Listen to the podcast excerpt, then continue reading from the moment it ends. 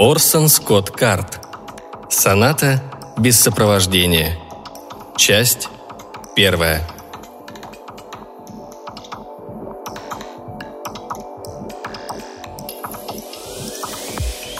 В третий раз невысокий мужчина в очках и с усами, которые совершенно ему не шли, ждал в кустах, когда выйдет крестьян. В третий раз его покорила красота только что отзвучавшей песни, скорбной симфонии, заставившей коротышку в очках ощутить тяжесть листьев над головой, хотя еще стояло лето и пройдет не один месяц, прежде чем они опадут. «Осень неотвратима», — говорилось в песне Кристиана. «Всю свою жизнь листья сохраняют в себе способность умереть, и это накладывает отпечаток на их существование. Коротышка в очках заплакал, но когда песня закончилась и другие слушатели ушли прочь, он спрятался в кустах и стал ждать. На сей раз его ожидание было вознаграждено. Кристиан вышел из дома и, прогуливаясь среди деревьев, приблизился к тому месту, где поджидал коротышка в очках. Мужчина любовался легкой походкой Кристиана. С виду композитору было лет 13, хотя в том, как он совершенно бесцельно шел и останавливался, чтобы просто потрогать, но не сломать босыми ногами упавшую веточку, было много детского. «Кристиан!» – позвал коротышка в очках. Кристиан пораженно обернулся.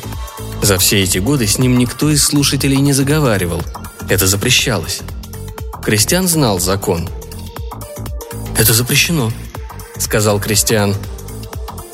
«Вот», — сказал коротышка в очках, протягивая ему какой-то небольшой черный предмет. «Что это?» Гримаса исказила лицо коротышки. «Ты только возьми его. Нажмешь на кнопку, и он заиграет». «Заиграет?» «Музыку». Глаза у Кристиана широко раскрылись. «Но это же запрещено», мне не полагается слушать произведения других композиторов. Это плохо отразится на моем творчестве. Я стану подражателем и лишусь какой бы то ни было оригинальности». «Цитируешь», — возразил мужчина. «Ты просто цитируешь. Это музыка Баха». В его голосе зазвучало благоговение. «Я не могу», — сказал Кристиан. Тогда коротышка покачал головой. «Ты не знаешь. Ты даже не знаешь, что ты теряешь. Но я услышал это в твоих песнях, Кристиан, когда пришел сюда много лет назад. Тебе это нужно». «Это запрещено», — возразил Кристиан, ибо его поразило уже то, что человек знает о противозаконности какого-то поступка и тем не менее готов его совершить. Кристиан не мог преодолеть необычность происходящего и уразуметь, что от него ожидают какого-то действия. Вдалеке послышались шаги, потом чья-то речь, на лице коротышки отразился испуг. Он подбежал к Кристиану, сунул ему в руки магнитофон и бросился к воротам заповедника. Кристиан взял магнитофон и подержал его в луче солнца, пробивавшемся сквозь листву. Тот матово поблескивал. «Бах!» – проговорил Кристиан и тут же добавил. «То он, черт побери, этот бах!» Но магнитофон он не выбросил – не отдал он его и женщине, которая подошла и спросила, с какой целью задержался коротышка в очках. «Он оставался здесь не меньше десяти минут». «Я видел его всего 30 секунд», — возразил Кристиан. «И что же?» Он хотел, чтобы я послушал какую-то другую музыку. У него был магнитофон. «Он дал его тебе?» «Нет», — сказал Кристиан. «Разве он не у него?» Он, наверное, бросил его в лесу. Он сказал, что это Бах. Это запрещено. Вот и все, что тебе следует знать. Если ты найдешь магнитофон, Кристиан, ты знаешь, что велит закон. Я отдам его тебе. Она внимательно на него посмотрела. И ты знаешь, что произошло бы, если бы ты послушал это. Кристиан кивнул. Очень хорошо. Мы поищем его обязательно. До завтра, Кристиан. А в следующий раз, если кто-то заговорит с тобой, постарайся не отвечать, просто вернись в дом и запри дверь». «Я так и сделаю», — пообещал Кристиан. В ту ночь была летняя гроза с ветром, дождем и громом. И Кристиан обнаружил, что не может заснуть. Не из-за музыки погоды. В его жизни бывали тысячи таких гроз, и он прекрасно спал. Уснуть ему не давал магнитофон, который лежал у стены за инструментом. Кристиан прожил почти 13 лет в этом красивом диком месте наедине с музыкой, которую сам же и создавал. И вот теперь... Теперь он испытывал жгучее любопытство. Кто он, этот Бах? Кто? Какая у него музыка? Чем она отличается от моей? Неужели он открыл что-то такое, чего я не знаю? Какая у него музыка? Какая у него музыка? Какая у него музыка? Он все гадал и гадал. До самой зари, когда гроза пошла на убыль, а ветер утих. Кристиан встал с постели, в которой не спал, а лишь ворочался сбоку на бок всю ночь, вытащил магнитофон из тайника и включил его – Сначала музыка зазвучала как-то странно, больше напоминая шум. Чуждые, непонятные звуки, не имеющие ничего общего со звуками крестьяна. Но форма произведения была четкой и ясной, и к концу записи, которая не длилась и получаса, крестьян уже имел ясное представление, что такое фуга, а звук клавесина потряс до глубины души. Однако он понимал, что если что-либо из услышанного появится в его музыке, он будет тут же разоблачен.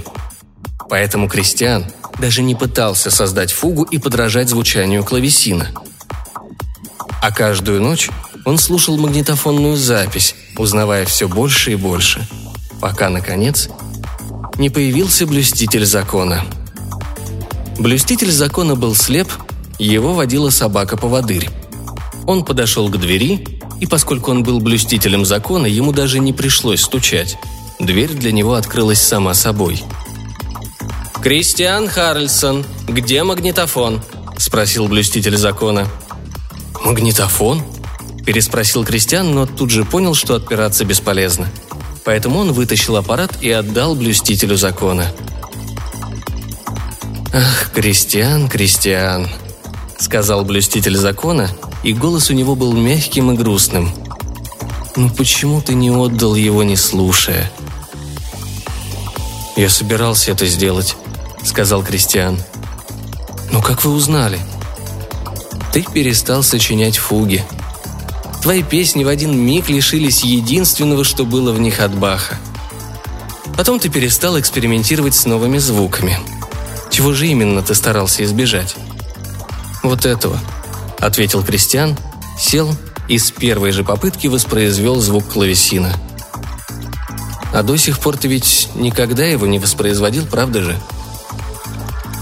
«Я боялся, что вы заметите». Фуги и клавесин. Вот две вещи, на которые ты прежде всего обратил внимание, и только они отсутствуют в твоей музыке. Все другие твои произведения, созданные за эти последние недели, окрашены влиянием Баха – не было только фуги, не было клавесина. Ты нарушил закон. Тебя поселили здесь, потому что ты был гением, творцом нового, использовавшим для вдохновения только то, что есть в природе. Теперь же, разумеется, твое творчество подражательно и вторично, и подлинно новые творения ты никогда не создашь. Тебе придется уйти. «Я знаю», — сказал Кристиан. Он был напуган, поскольку даже не представлял, какой окажется жизнь за стенами его дома. «Мы обучим тебя какому-нибудь новому делу, которым ты отныне сможешь заниматься. Голодать тебе не придется. И от скуки ты не умрешь. Но поскольку ты нарушил закон, одна вещь отныне запрещена тебе навсегда. Музыка. Не всякая музыка. Есть музыка для обычных людей, для тех, которые не являются слушателями – Музыка, звучащая по радио, по телевидению, записанная на пленку и пластинки. Но настоящая музыка и новая музыка – вот что тебе запрещается. Тебе не разрешается петь. Не разрешается играть на музыкальных инструментах. Не разрешается отбивать какой-нибудь ритм. Но почему? Блюститель закона покачал головой – в нашем мире царят совершенство, безмятежность, счастье. И мы не можем позволить неудачнику, нарушившему закон, бродить по свету и сеять недовольство. А если ты снова будешь создавать музыку, Кристиан, ты будешь сурово наказан.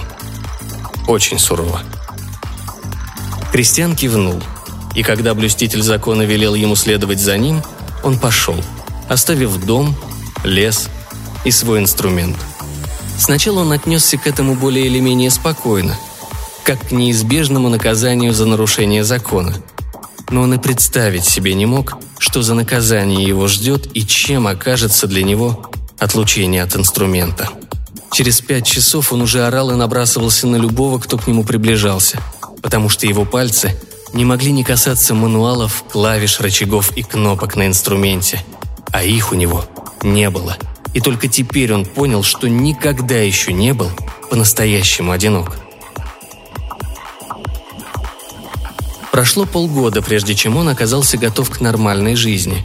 И когда он оставил центр переподготовки, небольшое здание, поскольку использовалось оно очень редко, он казался усталым и постаревшим на много лет – и никому не улыбался.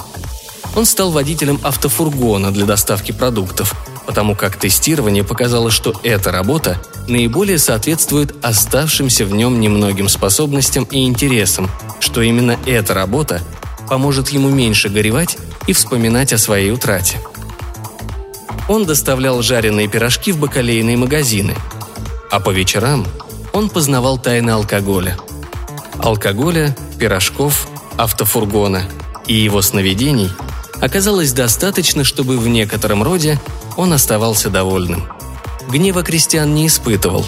Он мог без горечи прожить остальную свою жизнь, доставлять свежие пирожки и забирать черствые –